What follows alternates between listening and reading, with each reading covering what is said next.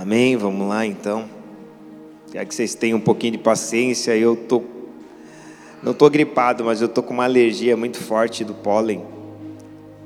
E isso tem me debilitado em alguns momentos aí.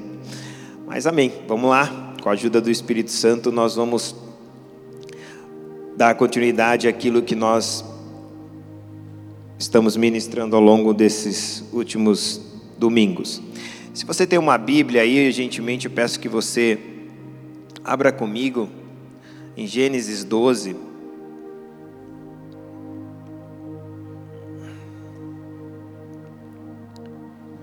O versículo que eu vou ler, só para a gente relembrar aqui.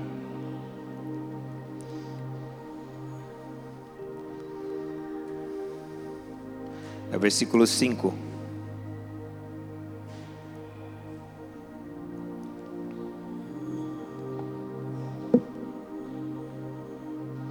Gênesis 12, 5. O iPad desligou aqui.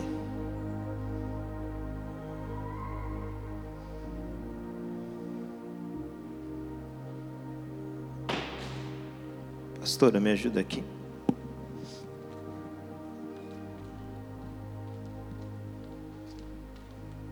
Desligou. Se puder ligar para mim.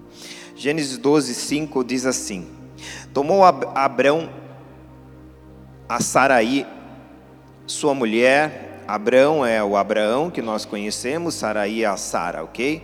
Sua mulher e Aló, seus Aló, filho do seu irmão, toda a sua fazenda que havia adquirido as que havia adquirido e as almas que lhe acresceram em Arã. E saíram para irem à terra de Canaã e vieram à terra de Canaã. E passou Abraão por aquela terra até ao lugar de Siquém, até car o carvalho de Moré, e estava então onde estavam então os cananeus. E apareceu o Senhor a Abraão e disse: A tua semente darei esta terra, esta que você está, Abraão. E edificou ali um altar ao Senhor que lhe aparecera. Moveu-se dali para a montanha da banda do Oriente de Betel e armou a sua tenda, tendo Betel ao ocidente e Ai ao oriente. E edificou ali um altar ao Senhor, obrigado, o altar ao Senhor, invocou o nome do Senhor. Depois Caminhou Abraão, ou Abraão, dali, seguindo ainda para a banda do sul. Amém? Feche seus olhos mais um instante. Pai, obrigado por mais uma vez o Senhor também nos dar a oportunidade de podermos ouvir a tua palavra. Como já foi até louvado aqui, Senhor, são as tuas palavras que produzem em nós vida eterna. Por isso nós nos recusamos estar diante da tua presença e ouvir qualquer outra palavra que não venha de ti. É a tua palavra, as escrituras que nos dá a vida eterna. As escrituras não dão eterna vida, porque todos que veio à existência já têm eterna vida, morrendo com Cristo ou não morrendo com Ele. Não tem como sair da existência uma vez que eu entrei na existência. Logo, todos têm eterna vida. O que o Senhor veio nos propor é vida eterna é mais do que uma eterna vida. É algo, Senhor, que espero um dia poder ministrar para essa igreja, para que eles possam entender a diferença de eterna vida e de vida eterna. Mas o que eu quero que o Senhor ministre aos nossos corações a tua palavra, a verdade é essa que nós precisamos ouvir. Que teu Espírito Santo ministre aos nossos corações de maneira que sejamos transformados por tua palavra. Esse é o propósito, esse é o objetivo. É por isso que nós nos rendemos ao teu Espírito Santo e recusamos a trazer qualquer coisa do nosso intelecto, da nossa vontade, do nosso querer. Simplesmente nos rendemos à tua vontade, Espírito Santo, e em nome de Jesus, que nós nos rendemos a Ti e nos colocamos em uma condição para que o Senhor possa falar a cada um de nós nesta manhã. Que teu Espírito Santo seja o único mentor de toda palavra que saia dos nossos lábios. e que os nossos ouvidos e os nossos corações estejam receptivos para tudo que o Senhor irá falar nesta manhã. Entregamos as nossas vidas, as nossas casas, os nossos anseios e tudo aquilo que nos verdadeiramente queira nos tirar deste lugar. Pedimos que o teu Espírito, Pai, faça a obra, a obra que Jesus verdadeiramente designou para que seja feita em nós. E que teu Espírito seja aquele que verdadeiramente nos abra os nossos olhos, abra os nossos ouvidos e transforme nossa maneira de viver. Assim nós oramos e prometemos te dar a glória, a honra e o louvor, porque só tu, ó Jesus, é digno de recebê-los. E todos os créditos são seus. É em nome de Jesus que oramos, Pai, e é em nome de Jesus que te agradecemos, não só hoje, mas para todos sempre, sempre. Amém, amém, amém.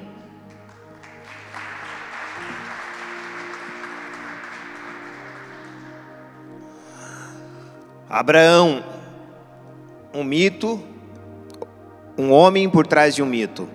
Essa é a mensagem que nós temos, temos falado ao longo desses domingos. E eu tenho certeza que a gente vai aprender mais algo nesta manhã a respeito de Abraão. Eu só quero fazer uma lembrança para você. E o texto que eu vou que eu vou me ater hoje não é o que eu li, mas na verdade o que eu li é só para trazer a entendimento da onde nós havíamos parado na semana passada. Relembrando que Abraão ele vivia algumas crises na vida dele, e a segunda crise que nós pudemos falar na semana passada, que era a crise, de, do, é, a crise que, que ele estava vivendo, é que o medo não deixa nós repousarmos nem descansarmos. Então, geralmente, quando nós temos medos, nós ficamos inquietos, né? Procurando um lugar mais seguro e a gente começa a até sair daquilo que é a vontade e o propósito de Deus. Nós falamos sobre isso. Então, o medo não nos deixa descansar jamais com as promessas e nem tampouco nas promessas de Deus.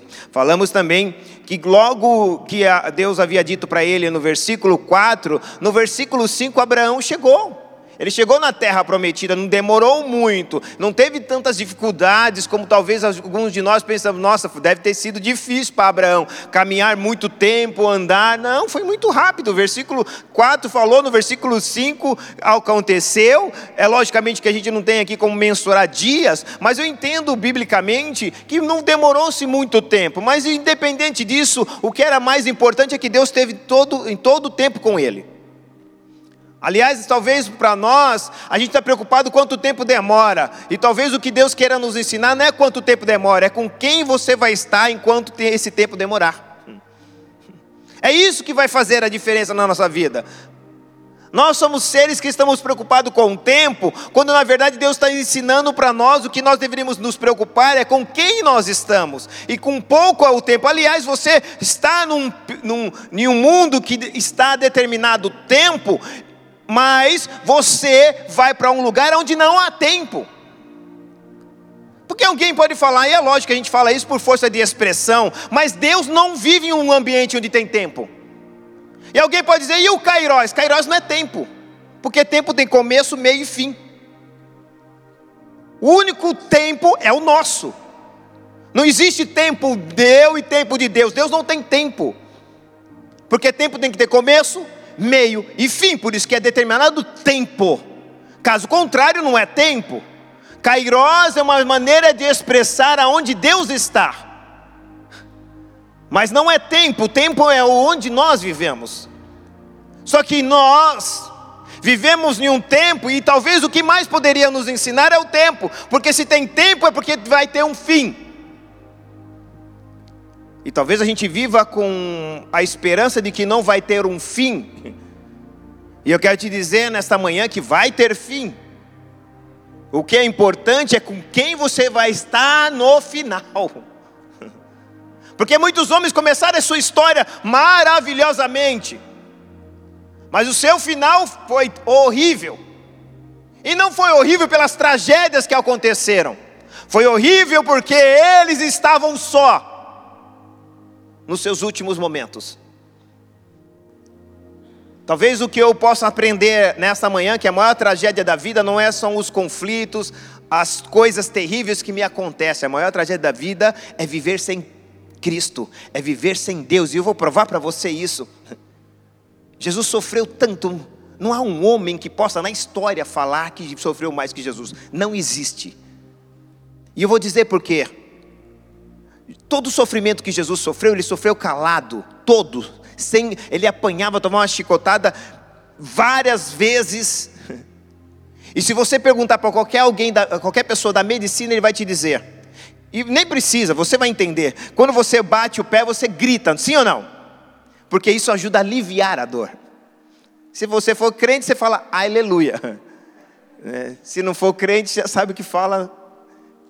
A gente não vai falar aqui. Mas geralmente por que isso? Porque se alivia a dor. Jesus ele sofreu todas as dores calado. Jesus não aliviou nada para ninguém dizer, dizer para ele um dia: Senhor, o senhor não sabe minha dor. Eu sei, eu vivi todas calado, sem aliviar nenhuma dor. Mas ele ficou sofrendo todas as dores calado, sem falar nada. Mas a dor que trouxe uma fala para ele foi: Pai, Pai, porque me desamparaste? A dor física não fez com que ele dissesse alguma coisa ou se incomodasse com alguma coisa. A maior dor dele foi a separação, a ausência do pai da, da vida dele. Antes de eu entrar na, naquilo que eu quero ministrar, talvez é o que a gente precisa entender. O que mais, mais nos preocupa e deveria nos preocupar é: será que eu estou andando com Deus? E não, não para nisso. Será que Deus está conseguindo andar comigo?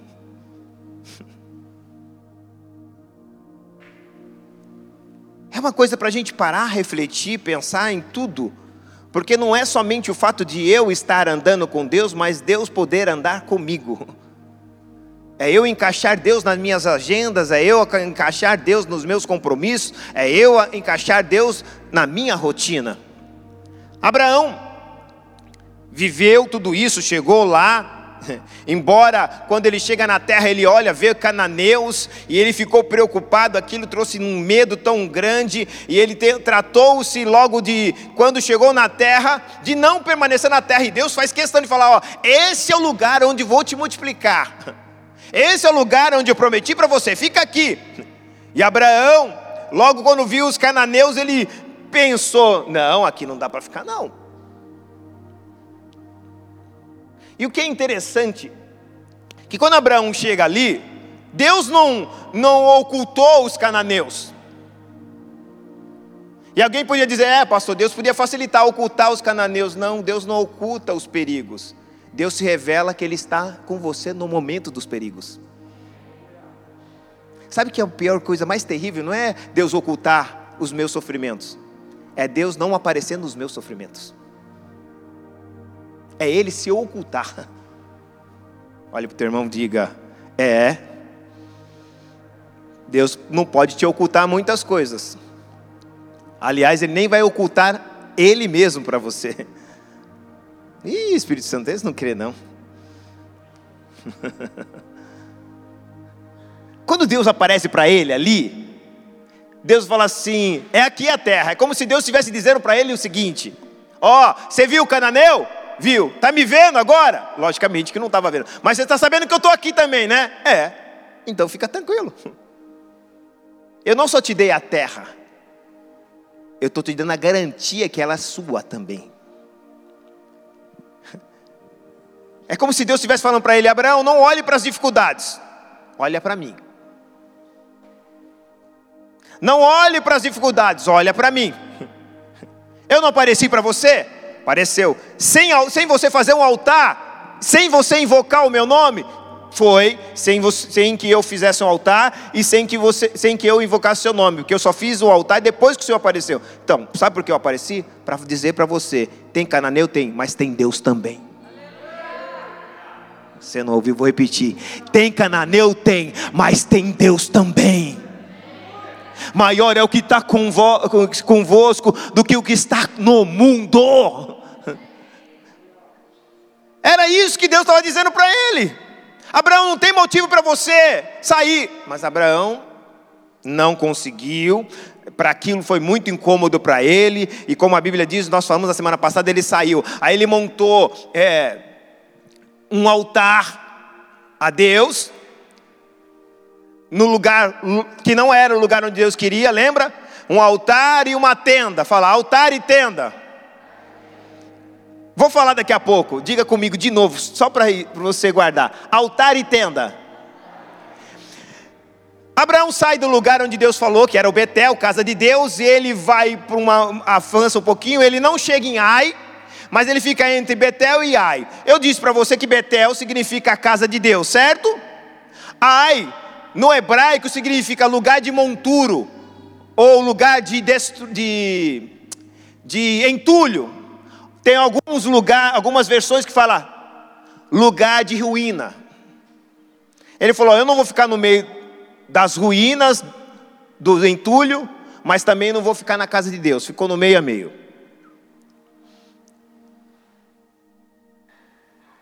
E olha que tremendo. E quando ele fica ali no meio, nem no, montu, na, no entulho, e nem na casa de Deus, ele fica no meio, ele, ele fica um altar e invoca Deus. Eu disse para você que Deus não respondeu ele. E ele tinha uma tenda. Diga, altar e tenda. Olha que tremendo que eu aprendo com isso. O cara era um adorador, ele levantou um altar. Não tem como negar que Abraão era um adorador. E talvez isso é o porque é mais importante nesse versículo que nós precisamos aprender e entender. Abraão era um verdadeiro adorador. Não tem como, é, ele usou os instrumentos básicos de uma adoração: tenda e altar. Quando eu falo de altar, eu falo de, oração, de, de adoração, louvor, sacrifício. Quando eu falo de tenda, eu falo lugar de oração. Os instrumentos básicos de um adorador não é só adorar, é também ter uma vida de oração.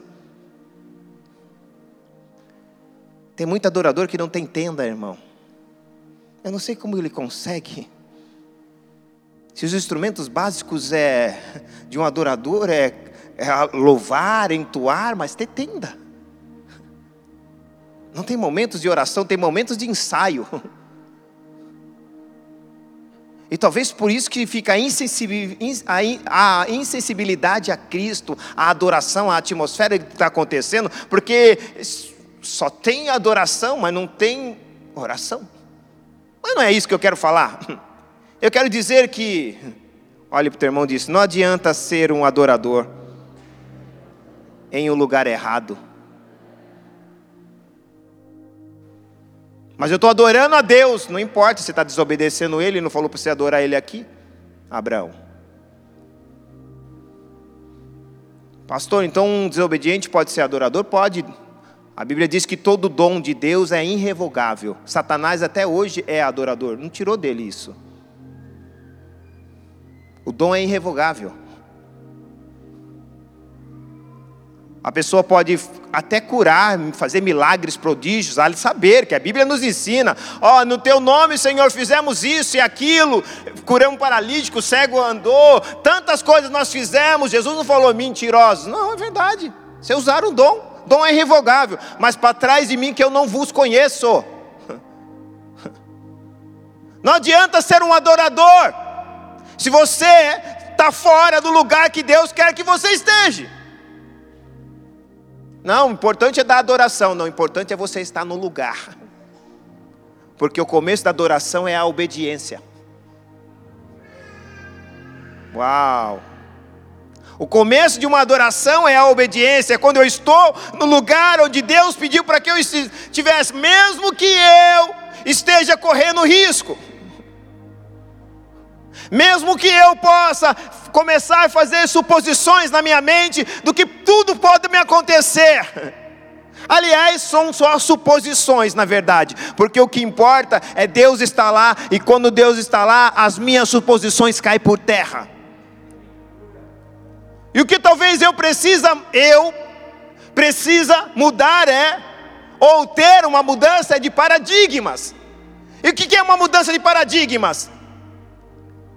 É o que Pedro viveu. É que o, os apóstolos é, viveram, a grande maioria deles.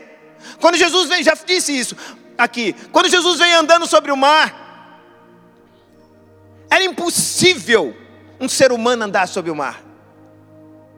Porque por causa da gravidade, o ser humano tem peso e quando entra na água, sobe na água, afunda. A grande maioria dos seus, dos seus discípulos eram pescadores. Eles sabiam que ninguém pode andar sobre o mar.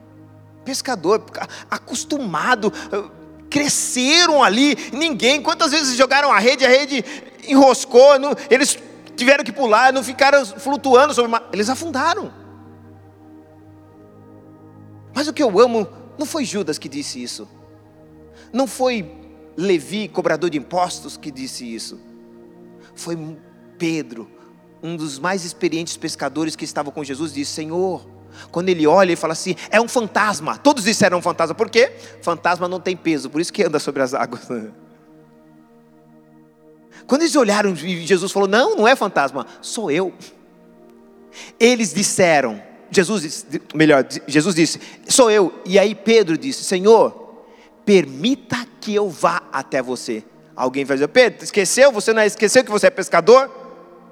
Se fosse Judas falando isso, tudo bem, Judas não conhece nada de água, não sabe andar. Se fosse Levi, cobrador de impostos, Mateus, não saberia. Mas você, Pedro, um cara experiente, vai querer andar sobre o mar, você vai afundar. Pedro teve uma mudança de paradigma.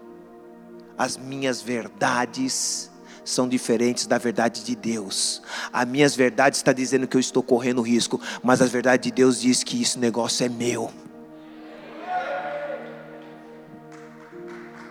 É isso. As minhas verdades pode dizer que eu estou correndo perigo, que o negócio está difícil, que não vai ser fácil. Essas minhas verdades. E Deus está falando: muda o teu paradigma, aceita o meu, é mais fácil. Abraão precisaria ter essa mudança de paradigma, caso contrário, o medo ia impor a ele limites. O medo ia impor a ele limites. E o medo não somente impõe limite em nós, o medo também nos tira do limite. Olha para o teu irmão, é, não só impõe, mas também como nos tira dos limites de Deus. E eu falei que, a outra coisa que eu falei, para a gente entrar agora na palavra, e a outra coisa que eu disse, que uma da terceira crise de Abraão é que o medo fará nós irmos além dos limites. E aí é o versículo que eu quero ler com vocês, vamos lá. Versículo 10. Quando, vamos ler o 9. Quando Abraão chegou na terra, ele começou a sair, saiu de Betel, saiu de Betel, ficou entre Ai né? E deixa eu aproveitar um momento que a gente está falando. Hoje nós estamos vivendo, hoje alguns irmãos estão vivendo a síndrome de Abraão. Qual é a síndrome de Abraão? Uma das síndromes é viver entre o Betel e o Ai. Betel é a casa de Deus. O Ai é o, é o mundo, vou usar aqui, o lugar de, de entulho, lugar de ruína. Ele não está no mundo, mas também não está na casa de Deus. Ele armou a tenda, ele está na tenda dele. Ele está na tenda dele, na casa dele. Ele não consegue mais sair da tenda dele. Porque ele fala, ah, pastor, eu não vou igreja, mas também não estou no mundo. E Deus falou, mas e Betel? Você não vai mais visitar o Betel? Você não vai mais congregar no Betel? Você não vai mais estar no Betel? Hoje tem muita gente vivendo a síndrome de, de Abraão. Armou a sua tenda. E eu vou ler aqui para você entender que não é eu que estou inventando isso. Vamos lá. Vou aqui mostrar para você. Versículo 8 diz assim: Moveu-se dali para a montanha da banda do oriente de Betel e armou sua tenda. Deus queria que ele ficasse na casa, ele preferiu uma tenda. E aí a Bíblia diz assim, versículo 9: Depois caminhou, não parou só ali, porque ele invocou Deus, Deus não respondeu, porque o adorador acha que Deus responde ele porque ele sabe adorar, Deus responde ele porque você é obediente. Você tem uma vida consagrada, você não está vivendo uma vida de pecado e sobe aqui para adorar. E achando que Deus vai receber a tua adoração, Deus vai olhar para a tua vida.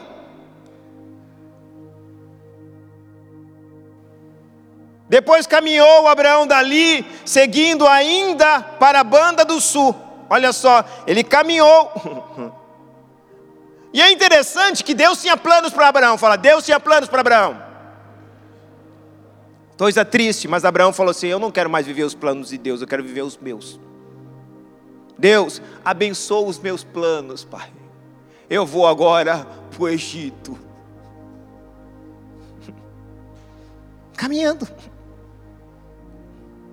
É como se ele tivesse achando, é, já tenho, é isso que talvez eu, eu falo que é a síndrome da promessa. Deus basta fazer uma promessa para nós, que a gente começa a imaginar, agora Deus tem que me seguir. Deus tem que abençoar os meus planos. Eu tenho promessa, Deus me visitou, usou fulano, usou ciclano, usou é, profeta na conferência para falar tantas coisas para mim. E agora Deus tem que abençoar os meus planos. Eu não estou dizendo que Deus não possa usar e nem estou dizendo que Deus não vá. Mas o, o, fato de você ter uma promessa não significa que, que Deus tem que abençoar os teus planos e Deus tem que caminhar com você. Deus não foi, não mandou Jesus para salvar você, para Jesus caminhar com você. Deus mandou Jesus para nos salvar, para que eu e você caminhem com Ele.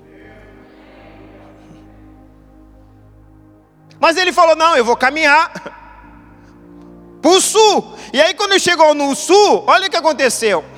Versículo 10.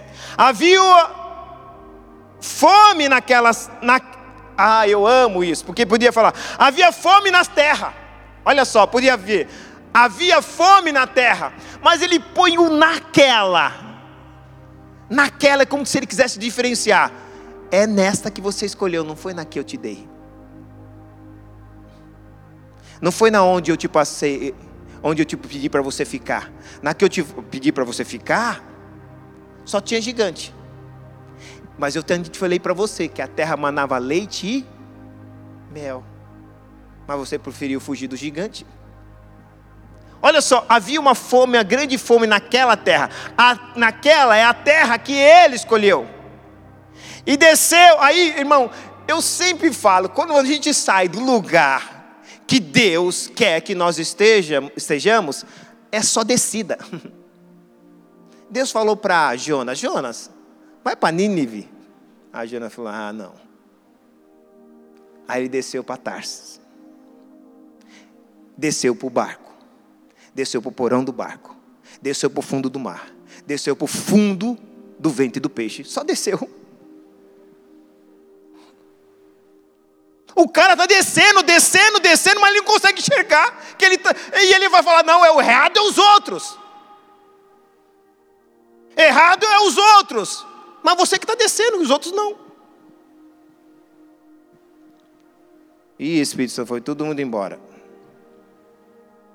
Vocês estão aqui ou não? Dá um sinal de aleluia para o Espírito Santo para saber que você está vivo. É.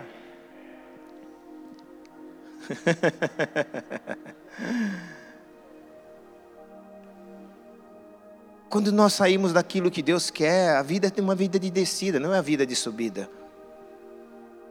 E agora ele vai ter que descer para o Egito, olha lá, versículo, desce Abraão para o Egito. E aí é engraçado, irmão, quem peregrina é porque não tem terra. Deus promete a terra, e ele prefere, não, eu quero ser peregrino, eu quero ser um beduíno, ficar andando no deserto para lá e para cá. Só faltou pedir para Deus, dá um camelo. Deus não deu, mas Faraó deu. Satanás vai querer que eu fique mesmo andando para lá e para cá. Não fica na terra que te prometeu, não vou te dar um camelo, um carro zero. Não estou dizendo que não possa. Deus te dá também. Aí dá um carro zero e nunca, aí ele fica peregrino, nunca vem mais na igreja. Só vem na ceia. E aí, quando ele vem uma vez por ano, ele fala: Não é uma vez por ano a ceia, não, é uma vez por mês, irmão. Mas isso não acontece aqui, não, só no Brasil. Que eu quero que você entenda é como um homem, Abraão, um mito, viveu coisas que se identifica com nós. Ele desce, olha só, ele desceu para o Egito. Ele começou a peregrinar. Irmão, não era para peregrinar, era para descansar. Descansaria com o gigante. É. Aí alguém vai falar, ai pastor, estou tão estressado, estou tão cansado. Aí eu falo, volta para o lugar. Para o lugar onde Deus quer que eu e você estejamos. Ah, mas pastor, mas Deus facilitou para o irmão. Olha, para de olhar para ele, olha para você. Talvez para nós as coisas sejam mais difíceis, mas elas vão ter um valor maior, vai ter um significado melhor, e as pessoas vão olhar e falar: verdadeiramente, esse suporta, essa suporta. Abraão, ele desce para o Egito, esquecendo que Deus havia dito para ele que ele tinha uma promessa para abençoar ele naquela terra. A gente quer que Deus abençoe nossos planos nas nossas terras. E Deus abençoou os seus planos na terra que Ele nos mandou.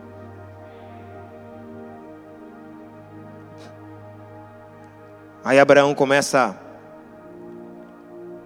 ter atitudes que, infelizmente, são, serão terríveis. No versículo 11 ele vai dizer: E aconteceu que chegando ele para entrar na terra, ele nem entrou na terra. Chegando para entrar na terra,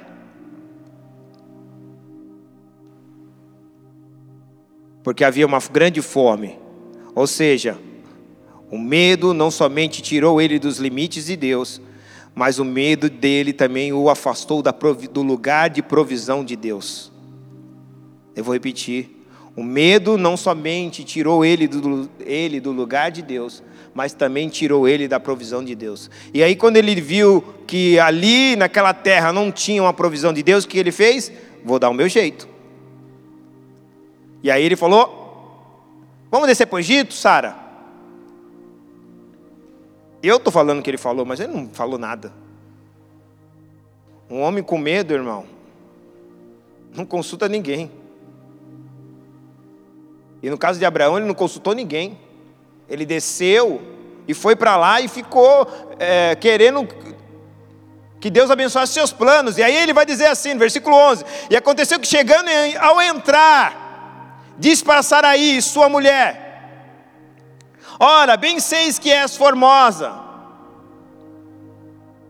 à vista. Que coisa tremenda, olha só. E será aqui que quando os egípcios te virem, dirão: Esta é sua mulher, martar-me-ão a mim, e a ti te guardarão em vida. Irmão, a coisa mais terrível, talvez, que a gente possa ver agora é Abraão fazendo suposições de situações. Sabe aquelas pessoas que começam a imaginar coisa? E aí, quando a gente começa a imaginar coisas, a gente sabe que está fora do propósito de Deus, a gente começa a inventar coisas, imaginar coisas, inventar coisas e sair daquilo que verdadeiramente Deus quer que a gente fa deveria, ter, fa deveria fazer para fazer aquilo que a gente acha que deve ser feito. Abraão olha para aquele momento e fala assim: Meu, se eu falar que essa mulher é minha mulher, eles vão me matar. Sara, você é, é, muito formosa. Faz o seguinte: se quando nós chegarmos lá, fala que você é minha irmã. Terrível isso, hein? Porque ele não estava preocupado com Sara, ele estava preocupado com ele. A preocupação dele era ele não morrer. A preocupação dele era ele não passar pela morte. E aí, o que, que ele vai fazer? Começar a negociar valores. Um homem que deveria ter valores guardados, começa a negociar valores, por quê? Por causa do medo. E ele teve medo de morrer, negocia seus valores, fazendo com que, fazendo a sua esposa mentir, correndo ela e seria correr, ia correr um risco de ser abusada, porque Faraó ia levar ela para o harém dele, para que ele pudesse se livrar da morte. Terrível. Abraão, eu, se eu pudesse falar para Abraão, Abraão, é melhor você morrer de fome em Canaã do que morrer no luxo do Egito, desonrado. Abraão, é melhor você morrer de fome em Canaã, embora ele não ia morrer, do que morrer no luxo do Egito desonrado, envergonhado. Abraão não pensou, ele calculou só aquilo que ele estava vendo aos seus olhos, mas ele esqueceu de que Deus havia prometido para ele algo muito grandioso, muito soberano, e às vezes as coisas têm que complicar, ficar difícil para melhorar. Deus é assim, irmão. Não é sempre assim, mas às vezes é assim. As coisas vão ficar difíceis, vão. Mas não significa que Deus falhou ou irá falhar com a sua promessa, ele vai cumprir. Espírito Santo, eles não entenderam, vou repetir. Ele vai cumprir com as promessas. Ele vai cumprir. Olha que coisa tremenda. Ele fala, olha que ele vai chegar para Sara, vai falar assim: Sara, eu bem sei que és uma mulher formosa à vista. Eu sei da sua qualidade, você é bonita. É como alguns, ah, eu sei que você é uma pessoa muito influente, dá uma ajudadinha para mim. Eu sei que você é uma pessoa influenciadora, me ajuda lá, dá uma moral para mim, fala lá para com. Não estou dizendo que você não possa falar isso, ok? Para você, alguém te dar uma moral para você entrar no trabalho, não é isso que eu estou dizendo. O que eu estou dizendo é, quando está tramando uma coisa maligna, envolve os outros. Porque quem quis mentir? Abraão, ele mente e envolve os outros na mentira dele. Ele não tem coragem de mentir. Ele fala assim: Sara, mente para mim. Bosta lá naquele grupo. ele já não tinha moral, né? Ele sabia que ele não tinha moral com Deus, mas Sara viveu a vida dela e falou: vou, vou usar Sara. Isso que é o mais terrível, o cara não tem coragem de mentir. Já está fazendo uma coisa errada, mentindo, e envolve os outros para mentir por ele e com ele. Abraão, Abraão. E ele vai pedir para ela mentir. Porque ele queria se livrar da morte. Quem tem Deus por ele, irmão, a morte não pode vencê-lo. E ainda que o vença, morrer, como disse o apóstolo Paulo, é ganho. Abraão acha que agora tentar, já que não é o lugar que vai resolver a situação, vou tentar viver pela mentira. E talvez uma coisa que eu preciso entender, eu, Ailton, que quem tenta viver pela mentira vai morrer pela revelação da verdade. Eu vou repetir. Quem tenta viver pela mentira vai morrer pela revelação da verdade. Há quem diga que há um ditado que a mentira tem perna curta. Desculpe, desculpe, desculpe. Mentira não tem perna curta. Mentira tem vida curta.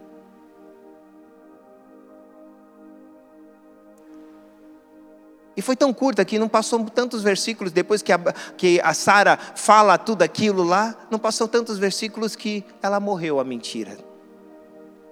Vamos ler. Versículo 13.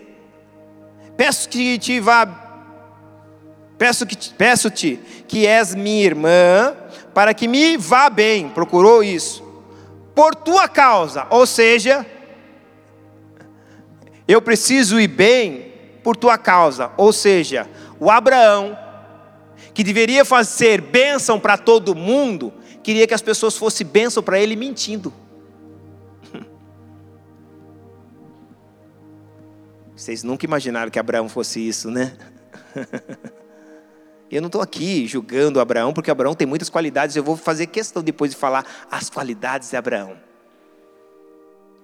Mas eu estou aqui mostrando que existe um homem por detrás de Abraão, cheio de falhas, dos quais Deus precisaria trabalhar.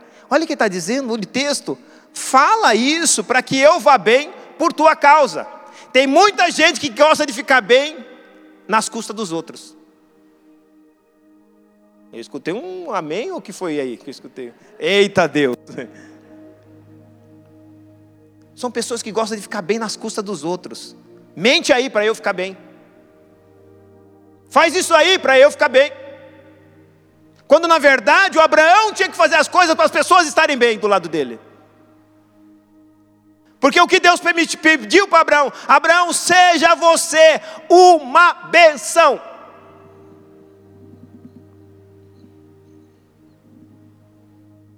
um homem por trás de um mito que precisa ser trabalhado. E ele vai continuar dizendo: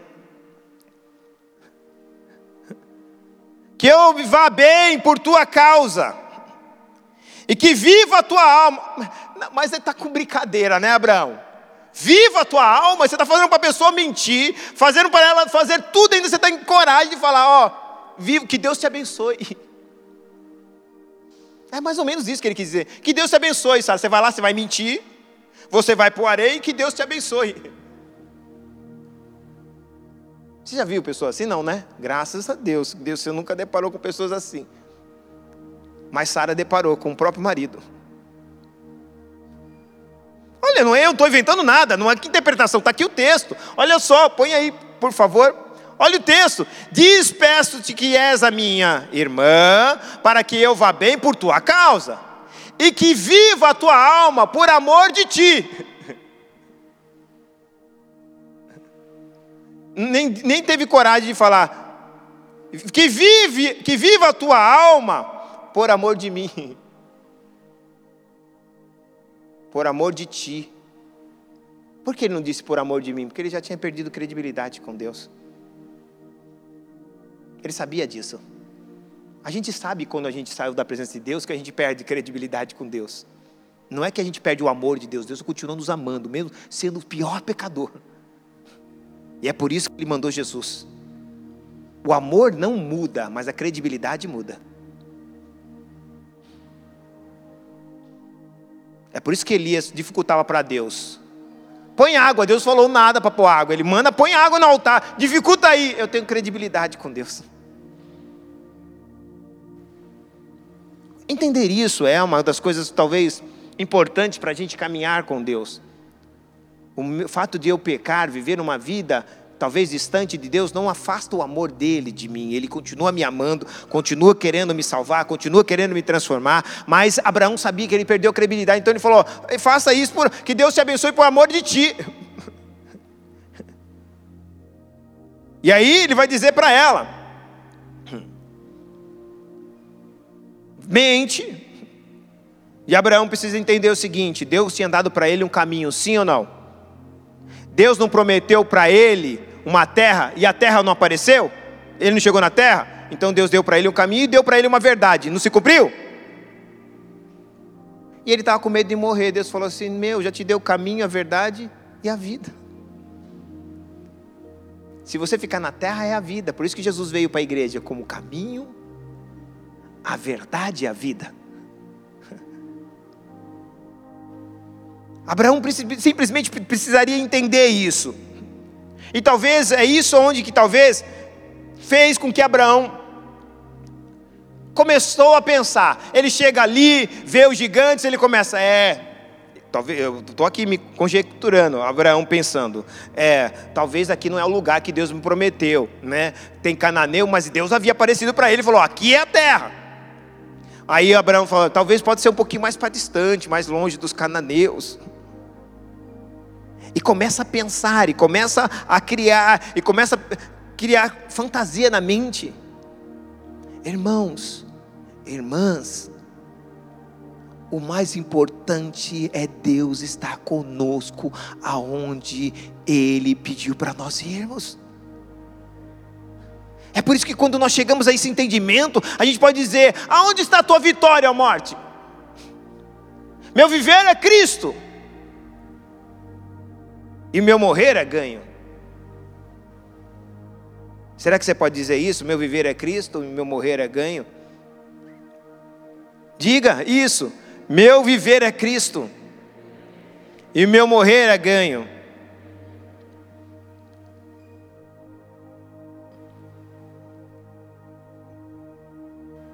Eu queria que você. Eu vou dar uma pausa nesse entendimento, eu vou levar para a tua vida agora terrena. Amém? Eu quero que você guarde isso.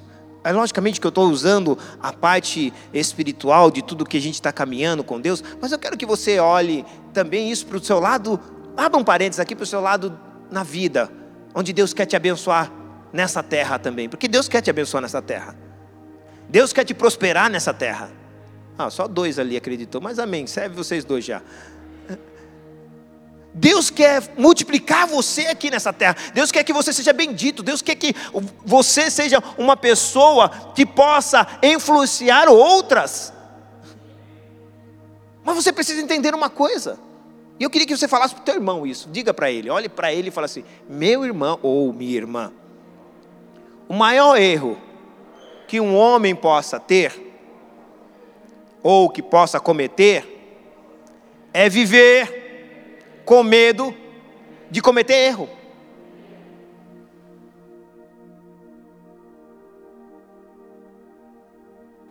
O maior erro que eu e você possamos cometer é o medo de cometer erro. E por causa disso, às vezes a gente não avança, a gente fica paralisado. Ah, eu não vou não, já fiz isso lá atrás, não deu certo. Lá atrás é outro tempo, é outra história, e agora Deus está com você. O que eu não posso, eu e você, é viver uma vida com medo de cometer erros. Grandes homens cometeram erros. E eu não estou dizendo isso para também falar para você, ai pastor, eu não posso cometer erro. Vai cometer, você não pode ter o erro de cometer o erro de sair da onde Deus já diz para você, é aqui. Mas o que você precisa? Há muitas pessoas, e agora é revelação de Deus, que poderia estar em outros lugares, financeiramente profissionalmente, mas não estão porque teve medo de cometer erros.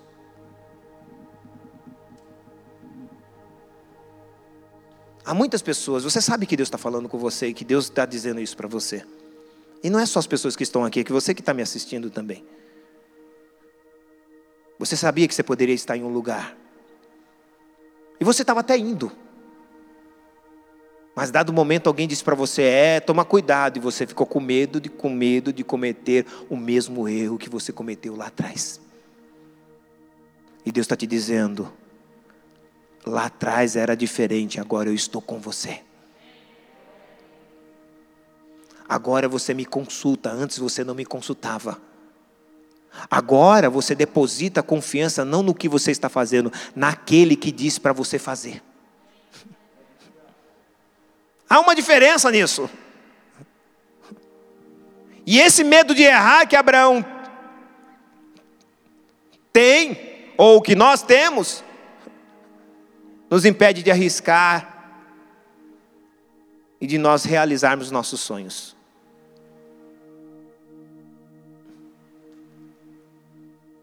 Eu queria deixar uma palavra a você. Arrisque.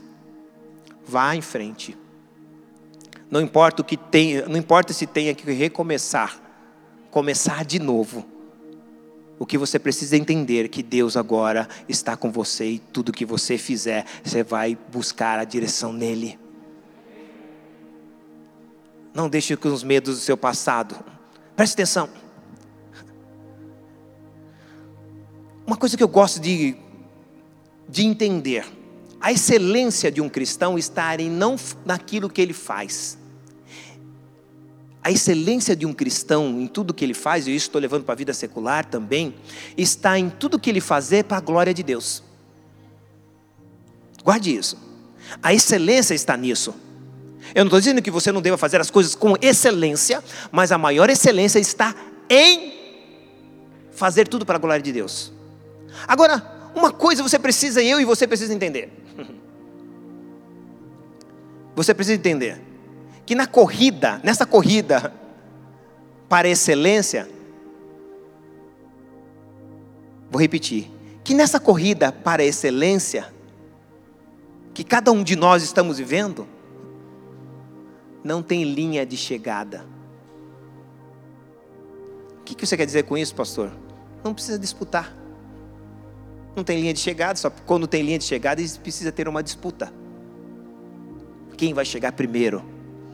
Ou seja, nessa linha de excelência, todos nós podemos fazer, talvez uns com mais rapidez, outros talvez mais. O que importa é que não tem linha de chegada, o que importa é que todos nós podemos fazer. Abraão desce para o Egito, corre para lá. Deus tinha um plano para Abraão, para sua esposa, mas Abraão decide abandonar o plano de Deus para viver o plano dele. E aí no versículo 16, eu vou pular aqui. Ou melhor, 15, vou ler. Viram os príncipes de Faraó e se gabaram na, diante de Faraó. E foi a, e foi a mulher, Sara, tomada para a casa de Faraó. Engraçado, né, Abraão? Abriu mão da tua casa, alguém levou a sua mulher para a casa dele.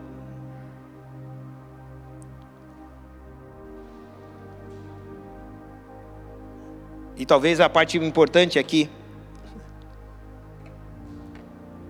Hoje a gente está procurando, há uma inversão de valores dentro do, do meio cristão, onde as mulheres querem que, as mulheres querem ser, as mulheres querem ser a mulher que santifica a casa. E as mulheres querem que os homens edifiquem lar.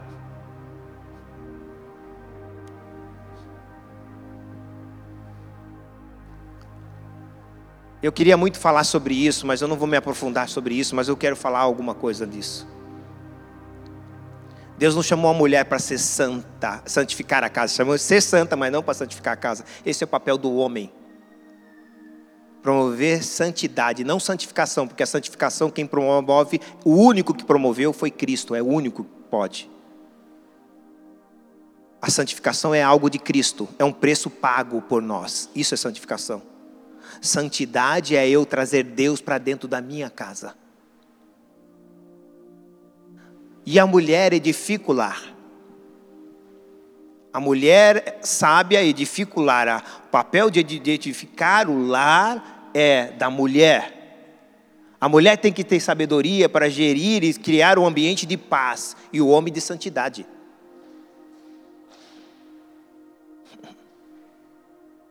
Vocês estão aqui, mulheres? E os homens?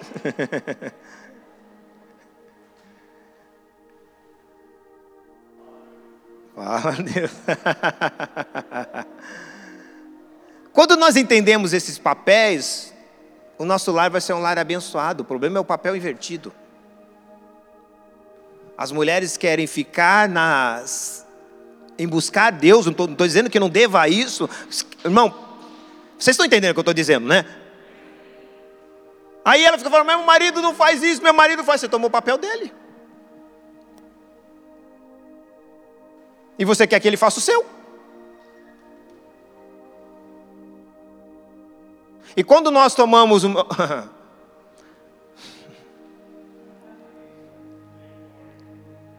E quando nós tomamos esse tipo de comportamento, vai acontecer alguma coisa.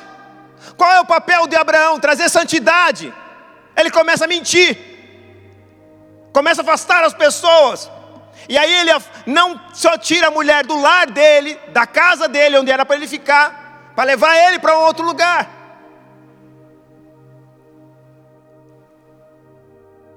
Abraão tinha que ensinar Sara a verdade, não a mentira. Parece que a síndrome de Adão não ensinou Eva. Se você não, diz, não conversa com a sua mulher sobre as coisas de Deus, vai encontrar Satanás, a serpente, conversando com ela as coisas que não é de Deus.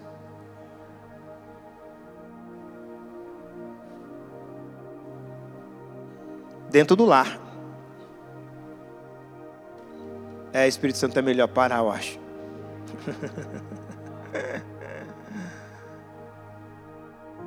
Abraão perde a sua mulher para a casa de Faraó. Olha que vai dizer o texto. Ele vai dizer, vamos lá, versículo 13, nós estamos, ou 14, 15. E viram, e gabaram-se, e foi ela tomada para a casa de Faraó. Versículo 16. 16. E fez bem a Abraão por amor dela. Olha, Abraão seus planos deu certo, você não vai morrer. Deus abençoou os meus planos. Por amor a ela, como eu disse que ia acontecer, aconteceu. Deus abençoou os meus planos. Legal, tá vendo? Sou homem de Deus, irmão. E usou até o faraó, até o diabo. E olha o texto, ó, fez o fez bem Abraão por amor a ela. Deus abençoou os meus planos, está vendo Deus? Eu também tenho um plano abençoado. E olha só, que agora que é o mais lindo.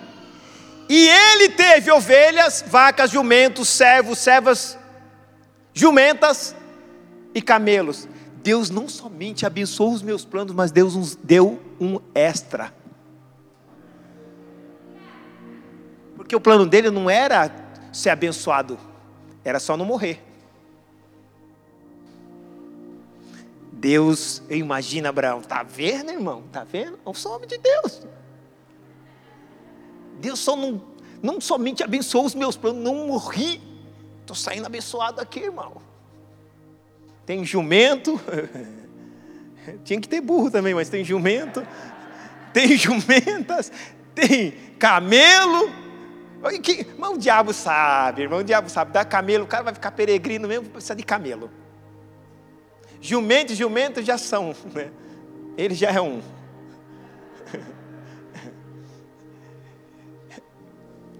Servos e servas. Aí alguém vai falar, ah, tá vendo? Eu não tinha, eu tinha o, o Ló, mas o Ló não quer servir ninguém.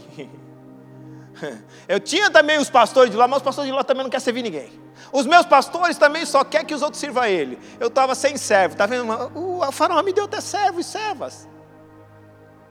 Você vai ver como vai ficar a história.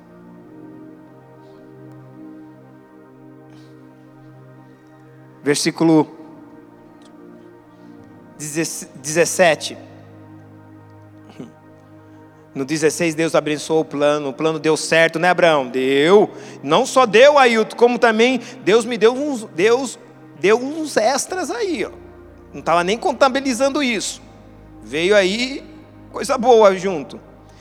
A Bíblia diz, versículo 17: Feriu, porém, o Senhor a Faraó com grandes pragas. Presta atenção, Deus feriu a é, Faraó com grandes pragas e a sua casa. Por causa de quem? Sarai. Não foi por causa de Abraão. Mulheres, mulheres, a tua submissão a Deus e ao teu marido. Vai ser algo tão tremendo para Deus realizar e mostrar e envergonhar aqueles que saem da presença de Deus. Eu amo Sara. Sara é um exemplo nesta, porque ela poderia falar um monte de coisa. Ela falou assim: esse papel de santidade é dele, eu não vou tomar frente dele. Ele acha que é isso é certo? por amor a Sara, Deus arrasou o Egito e a casa de Faraó. Desejo foi de Sara de mentir? Não. Alguém pode dizer, pastor, mas ela consentiu porque ela mentiu. Ela se submeteu ao marido. É que você não vai entender, porque a nossa cultura ocidental ou europeia não vai entender isso que eu estou dizendo. Eu quero, precisaria ter tempo para falar sobre isso, a importância disso. Mas Sara, ela atendeu, porque ela tinha um papel. E olha, olha que coisa, vamos ler isso daqui. Ela, Deus, mandou grandes pragas à casa, à sua casa, por causa de Sara mulher de Abraão. No versículo 16, ele adquiriu riquezas, certo? Não foi isso? Ele, Deus atendeu o plano dele e adquiriu riquezas. As riquezas que ele adquiriu no Egito não era nada se comparado às riquezas que ele estava prestes a perder. Abraão. Vou repetir. As riquezas que ele adquiriu no Egito não era nada comparado às riquezas que ele estava prestes a perder. E a primeira riqueza que ele perdeu foi quando Abraão, quando Deus castiga a casa de Faraó, e Faraó vai aparecer para ele dizendo o seguinte: vamos lá. Então, versículo 18: Então chamou Faraó a Abraão e disse: Que é isto que me fizeste? Deixa eu pôr um parênteses aqui. Você não foi chamado para ser uma bênção, Abraão? Então a riqueza que ele perdeu é deixou de ser bênção para ser maldição na vida de outros. A primeira coisa, talvez, que ele já perdeu foi isso. Olha o que o faraó vai dizer para ele: o que fizer, é, o que é isto que me, que me fizeste? Talvez a faraó não sabia o que Deus havia dito para ele, mas quando ele disse essa frase, Abraão fala: Meu Deus, era para eu ser uma bênção. Foi a única coisa que Deus pediu para que eu fosse uma bênção.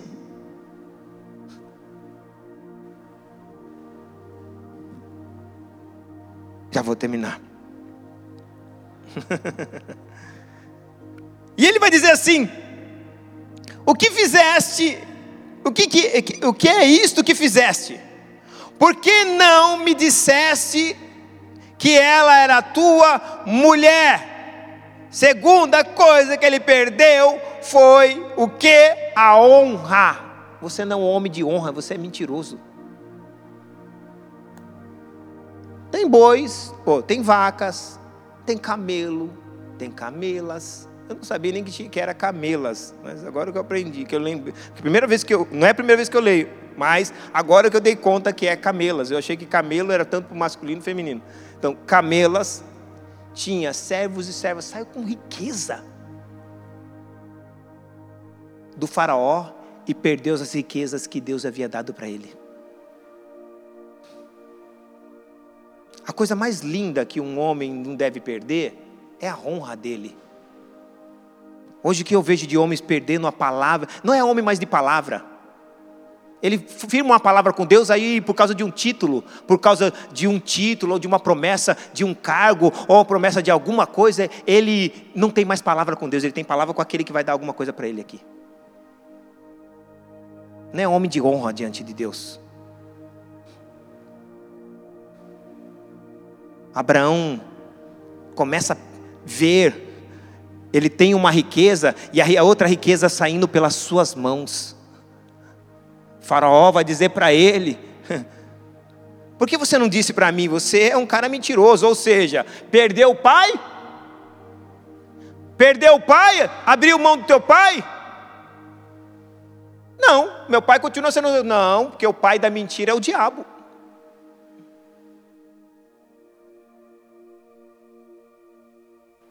Olha que coisa. Perdeu prestígio entre os pastores de Ló, entre as pessoas que estavam. Eu fiquei imaginando Ló, o sobrinho dele, olhando. É, Abraão, já te vi melhor. É, Abraão. Se fosse eu, talvez. A Ló não disse isso. Estou falando aqui, estou conjecturando. É, talvez fosse eu, não faria isso, não, Abraão. Perdeu prestígio, perdeu confiança e aí a gente podia pôr etc, etc, etc e tal. E aí, no 17, como disse para você, a praga vai entrar. Canaã era o lugar de bênção. Canaã era o lugar onde Abraão deveria e seria uma bênção. E na terra do Egito ele se tornou uma maldição. Que coisa. Parece que Abraão não entendeu que a sua auto-vontade torna a maldição aonde ele está. E versículo 19, e eu não vou me estender muito, que eu quero deixar para a próxima, 18 ainda, né? Que ele vai dizer: por que você não disse, não disse a verdade? Olha o que, que Faraó está dizendo. Cara, não precisava você ter feito isso. Em outras palavras, era isso que ele queria dizer. Ou seja, ele conjecturou na mente dele que quando ele chegasse lá, ele ia morrer. suposição. Sabe aqueles crentes que faz suposição? Ai, mas se eu for lá acontecer isso, isso, isso. Aí, para sustentar a suposição dele, ele precisa começar a fazer, criar situações, narrativas, falas. Porque o próprio Abraão foi tão generoso, deu aquela, deu para ele, e não somente deu, que agora é o versículo que eu quero ler, vamos lá. Deu, mas no versículo 19: Disseste, és minha irmã, de maneira que houvera tomado por minha mulher. Agora, pois, eis que tua mulher, eis aqui a tua mulher, toma e vai embora. E Faraó deu ordem aos seus varões a seu respeito, e, a, e acompanharam a ele e a sua mulher, e tudo que tinha. Ou seja, não somente ele foi envergonhado, ele falou: a você não precisava disso, é como se fosse falar, você não precisava disso, mas tudo bem, vai embora, sai daqui que você não é bênção para nós. O cara que foi chamado para ser uma bênção, você não é bênção para nós, e leva tudo que eu te dei. Eu imagino Abraão, a Bíblia não diz, mas eu imagino Abraão, é, tudo bem, fui envergonhado, passei uma vergonhinha lá, né? Daqui a pouco esquece, irmão. Não vou ficar lá muito tempo mesmo. daqui a pouco eu vou para outro lugar. Então, daqui a pouco esquece, o importante é que eu estou saindo abençoado daqui. Vaca, vaca, vaca, boi, jumento, jumenta, servos, servas, camelo, camelas. Importante que eu estou abençoado. Olha só, versículo 13. Subiu, pois, Abraão do Egito para a banda do sul, e a sua mulher e tudo que tinha, e com ele Ló. E iam muito, e, e Abraão muito rico em gado, em prata, em ouro. Irmão, presta atenção. Estava muito rico, muito bem sucedido. Aí, ó, fome eu não passo mais. Eu vou falar uma coisa para você: é melhor passar fome do que passar vergonha. É melhor passar fome do que ser desonrado diante de Deus por um ímpio. Ou ser desonrado por um ímpio diante de Deus, melhor dizendo. E não que isso vai acontecer, mas se fosse acontecer. Ei, Abraão. E para encerrar, no versículo 13 do 13, e fez a sua jornada da parte do sul até Betel. Ai, graças a Deus, Abraão, que você está voltando para Betel. Até o lugar aonde, ao princípio, ai, Abraão, que bom que você está voltando ao princípio. Estivera a sua tenda entre Betel e Ai ele já está voltando para o princípio. Ele está voltando, ele está indo, ele vai passar onde está a tenda, mas o propósito dele é voltar no princípio, voltar no primeiro amor. Deus está nos chamando, talvez nesta manhã, para nós voltarmos ao primeiro amor, a primeira confiança, quando nós largamos tudo, confiando somente na palavra que Ele disse para nós. Feche seus olhos. Quando eu olho para Abraão, eu consigo entender.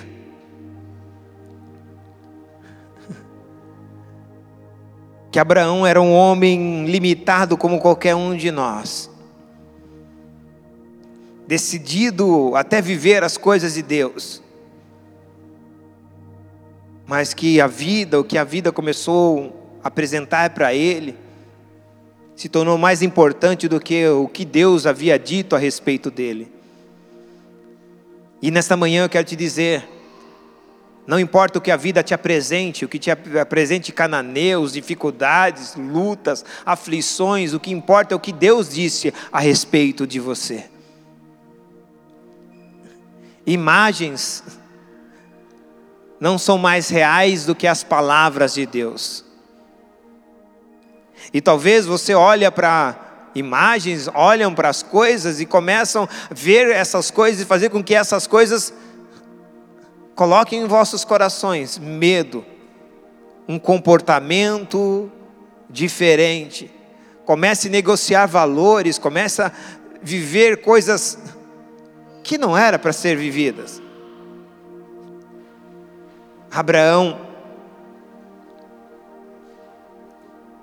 ele entendeu que ele precisaria voltar para o princípio. E talvez aqui você e eu precisamos entender, nós precisamos voltar ao princípio. Na verdade, nós deveríamos nunca ter saído de lá. Mas se já sairmos, já se, se é que saímos, o lugar está nos esperando. E Deus está nos esperando naquele lugar. Você vai ver que Deus não vai falar com Abraão em nenhum dos lugares, só quando ele voltou para lá. Você tem que voltar para o lugar onde Deus fala com você. Você tem que voltar, eu e você temos que voltar para o lugar onde Deus fala conosco. Nós sabemos o lugar onde quer. E talvez esse lugar possa ser o lugar da obediência. O que eu e você precisamos enxergar é o que Deus tem para nós, não o que os outros estão fazendo, o que os outros estão vivendo, o que Deus não te chamou para viver a vida dos outros, Deus te chamou para viver a sua vida com Ele. E Deus tem uma história diferente para você. E você fica determinando que a história dos outros é melhor do que a tua. Quem te disse isso? Você nem viveu a tua história para dizer que se a sua história é ruim. Você só vai saber se a sua história é ruim no final dela. Não é agora que você está vivendo que vai definir como será a tua história. E Deus está te dizendo nesta manhã: não importa o que tem se apresentado para você, eu tenho uma história de vida, uma história de alegria para você, ainda que você não consiga enxergar, porque é uma história de amor. E por que é uma história de amor? Porque eu entreguei aquilo que eu mais amava por você, meu filho, meu único filho. E como eu começo, eu termino. Se eu comecei a tua história como uma história de amor, eu vou terminar a tua história também como amor. O que eu quero que você entenda, não se prenda nos meios, vá até o fim. Não negocie seus valores por causa das coisas que acontecem no meio da tua história. Vá até o fim da tua história. Ainda com dores, com lágrimas, sem entender, mantenha-se firme. Mantenha-se na sua Canaã, o lugar onde Deus te chamou para você viver a abundância.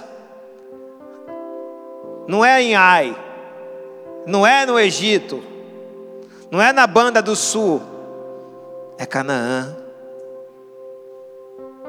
O lugar onde Deus escolheu para te colocar. E talvez o Canaã represente tanta coisa, uma empresa onde você está agora, uma, um bairro onde você está, uma nação onde você está, um distrito,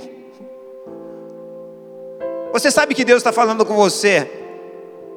Você sabe aonde Deus está falando com você. Talvez teu Canaã seja a tua casa. Você quer deixar a tua casa, a tua esposa, os teus filhos. E Deus fala: Não, esse é o teu Canaã. Mas Senhor, tem gigante? Tem. Mas eu estou lá.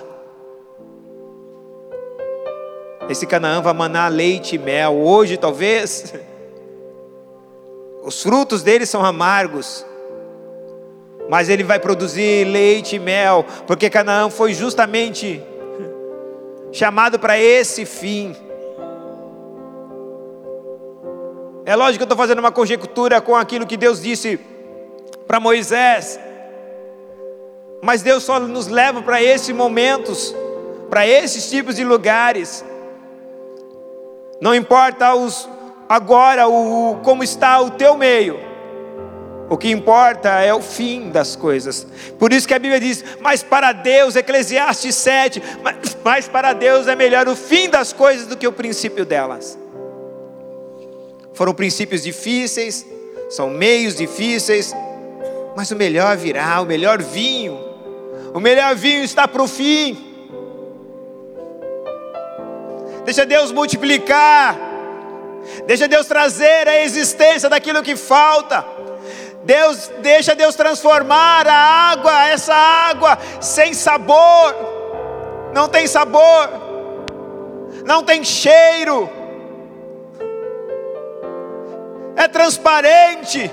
Deixa ele transformar num vinho, onde vai ter aroma, vai ter sabor e vai ter cor.